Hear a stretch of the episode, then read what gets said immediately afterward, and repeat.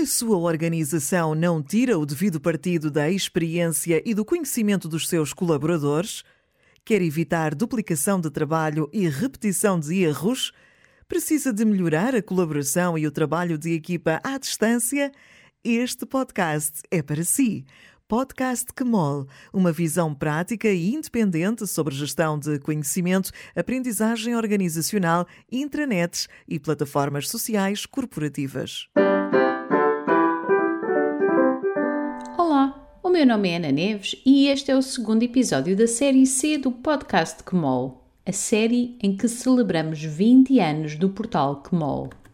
Ao longo destes 20 episódios, vou recordar alguns dos textos publicados nestas duas décadas, comentando-os à luz da realidade atual. Depois de no episódio passado ter falado de uma entrevista, a entrevista de Vernali, Hoje pego num outro tipo de textos, muito presentes no Kmol, as resenhas de livros.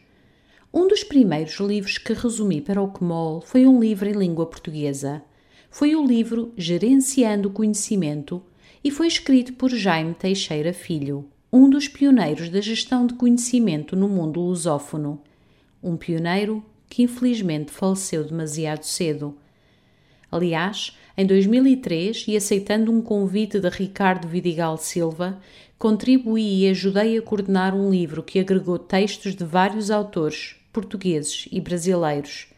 Este livro, intitulado Gestão de Empresas na Era do Conhecimento, foi uma singela homenagem a Jaime Teixeira Filho. Mas voltemos ao livro Gerenciando Conhecimento, Deixem-me parafrasear algumas passagens da resenha que escrevi na altura, em setembro de 2001. O livro destina-se a todos aqueles que pretendem entender a importância do conhecimento no desempenho das organizações. O primeiro capítulo oferece conceitos básicos para o melhor entendimento do restante conteúdo. Começa por uma abordagem histórica, localizando a informação e o conhecimento no panorama mundial, nacional e organizacional e justificando o crescente interesse pela gestão do conhecimento com a rotatividade das camadas hierárquicas superiores, a necessidade de integração de processos e a necessidade de descentralizar a tomada de decisões. Porque uma organização é aquilo que os seus colaboradores permitem que ela seja, é necessário dar-lhes possibilidade para que atinjam os seus objetivos.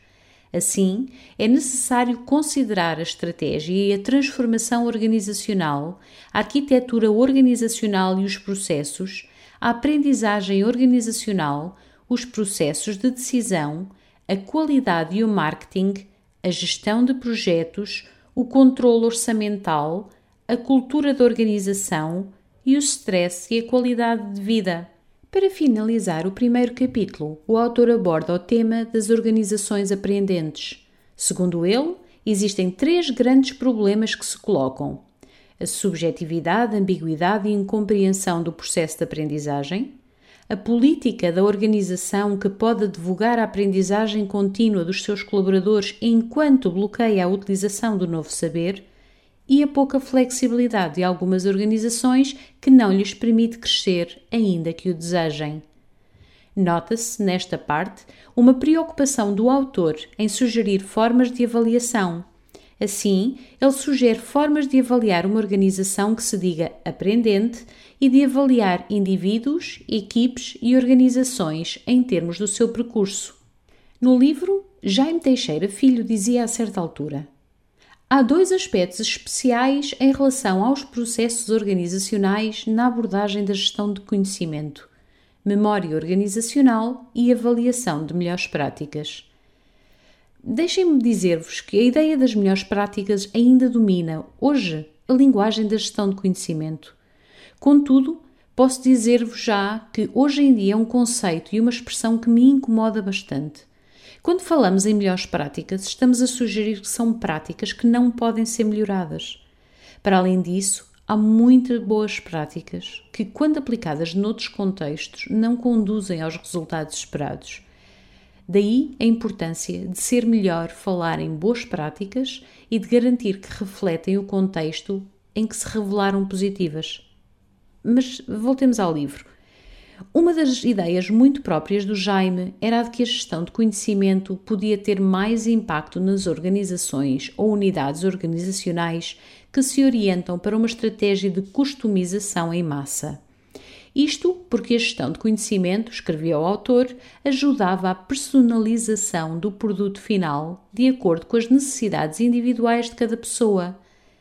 De seguida, Jaime Teixeira Filho fala da inteligência competitiva, aquilo que ele descreve como o conjunto de processos e ferramentas para selecionar, analisar, comunicar e gerenciar as informações externas à empresa e falava também da forma como esta, a inteligência competitiva, condiciona os resultados obtidos. Os fatores essenciais para o sucesso de um processo de inteligência competitiva, dizia ele, são a regionalidade, dinamismo, regulamentação, concentração e integração. Para o autor, os principais objetivos para uma pequena empresa ter um sistema de inteligência competitiva eram a obtenção de informação para apoio à decisão, o apoio a projetos, o apoio à formação e à aprendizagem contínua. Sob o título Implantação, o terceiro capítulo leva-nos depois numa viagem pelas preocupações e fases de um projeto de gestão de conhecimento e também pela tecnologia enquanto elemento presente num tal projeto. Somos então conduzidos para a arquitetura de informação associada à gestão de conhecimento, sendo referidos os aspectos a considerar antes da sua definição: utilizadores, interface, controle de acesso, pesquisa, aplicação, comunicação e repositórios. De mãos dadas com a arquitetura de informação, vem a tecnologia, que ocupa o resto do capítulo. Não valendo de nada só por si a tecnologia tem, antes de mais, de estar devidamente alinhada com a estratégia da organização. Só assim se pode alcançar vantagem competitiva. Durante o planeamento tecnológico é possível identificar três fases: identificação de oportunidades, interiorização da tecnologia e avaliação. E o capítulo termina então com algumas ideias sobre gestão de projetos de gestão de conhecimento. Estas três ideias são que a estratégia mais simples é a que tem maiores probabilidades de vencer. A estratégia, a estrutura, a cultura e a tecnologia condicionam o desenrolar dos projetos. E, finalmente, que a memória organizacional é fundamental. Perto do final do livro, Jaime Teixeira Filho escreve que a gestão de conhecimento é uma área importante, ainda nova e muito incipiente no Brasil. Mas ele não imaginava sequer como era na altura a gestão de conhecimento em Portugal. Basta dizer que em 2000 eu tinha emigrado para o Reino Unido para poder desempenhar funções profissionais diretamente ligadas à gestão de conhecimento, já que aqui em Portugal, no meu país, o conceito era ainda demasiado desconhecido e havia até quem pensasse que eu era maluquinha. Hoje em dia, se formos a ver bem, não sendo totalmente desconhecido, o valor da gestão de conhecimento ainda é visto muito pela rama. Mas fazem-se progressos e eu gosto de pensar que o CMOL contribuiu para disseminar muitos dos conceitos e práticas associados à gestão de conhecimento, tanto em Portugal como no Brasil e até mesmo nos outros países de língua portuguesa. Gerenciando Conhecimento foi apenas um dos muitos livros que li e resumi para o CMOL ao longo dos anos. Alguns dos livros são referências obrigatórias. É o caso do livro The Tipping Point, de Malcolm Gladwell, The Springboard, de Stephen Denning, ou Cultivating Communities of Practice, escrito a três mãos por Etienne Wenger, Richard McDermott e William Snyder. Alguns dos livros foram apenas leituras, mas houve outros que me marcaram. Uns pela sua abordagem à gestão de conhecimento, como foi o caso do livro Common Knowledge, ou então Putting Stories to Work. Houve outros que me despertaram o interesse para temas complementares, como os livros Who Really Matters, de Art Kleiner, The Company Culture Cookbook ou ainda The Elemental Workplace, do fabuloso Neil Usher. Houve ainda outros que me inspiraram imenso, até pela forma como foram escritos.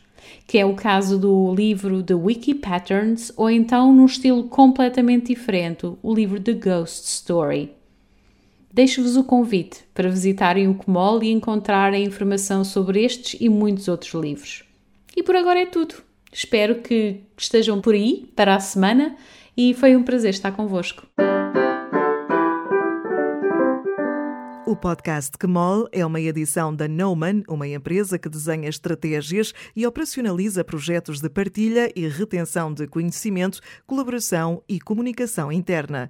Se gostou deste episódio, partilhe-o com colegas e amigos e, se ainda não o fez, subscreva o podcast Kemol nas principais plataformas. Este podcast tem edição de Daniela Azevedo, música de André Silva.